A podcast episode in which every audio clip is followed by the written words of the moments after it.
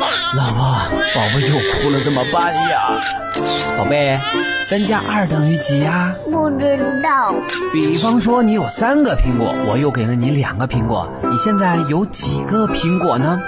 嗯，一个。太多了我也吃不下，都给你好了。啊！妈妈，我肚子疼。妈妈，为什么兔子有两个耳朵？妈妈，妈。带娃神器，我的育儿好帮手，为你解决带娃烦恼。神器在手，带娃不愁。嗨，大家好，我是您的育儿好帮手樱桃。传统的学习工具由于确定了特定的途径，往往限制了孩子的自然学习能力。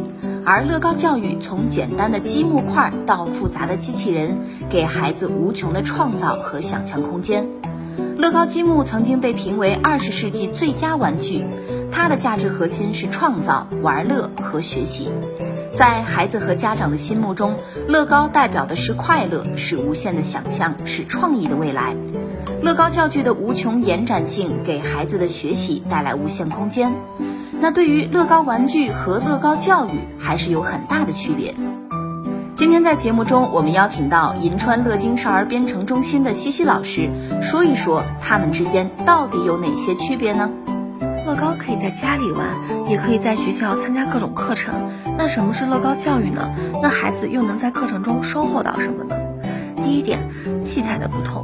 乐高积木玩具大多是在商场看到的德宝系列、城市系列、星球大作战系列、科技系列等等的拼插玩具，根据搭建步骤图进行搭建。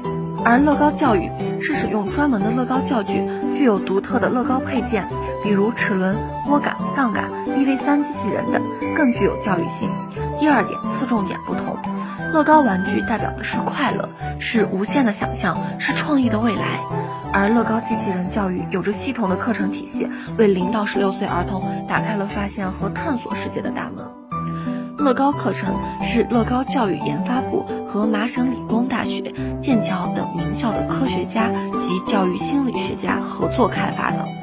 根据不同年龄（零到十六岁）特点设计，涉及学科内容包含科学、技术、数学、设计、社会学等等。既适用于课堂教学，也可以作为课外活动和技能培训内容。乐高教育相信，只需给予适当的引导，每个孩子都会成功。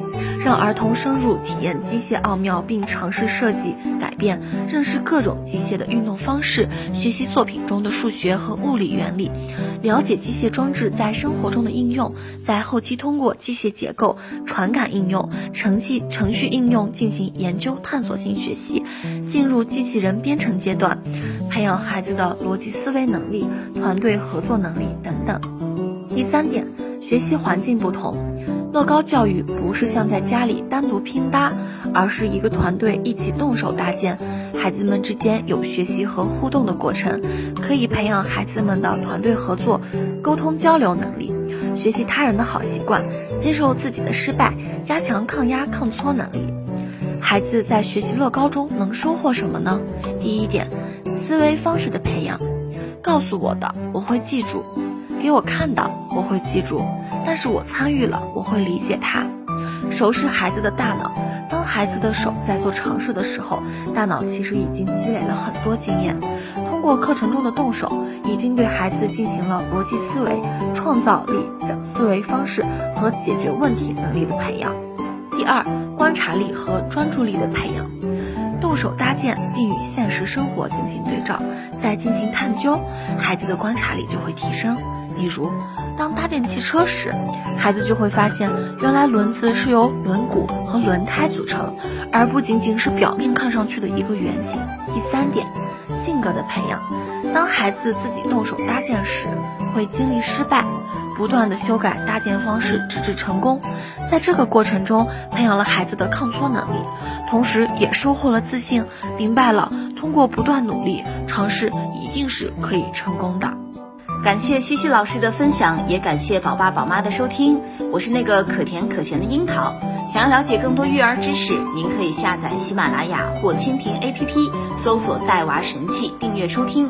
想要参与更多线下的亲子活动，可以加微信幺八八零九六零二二四四。我们明天接着聊。神器在手，带娃不愁。带娃神器，我的育儿好帮手，为你解读带娃烦恼。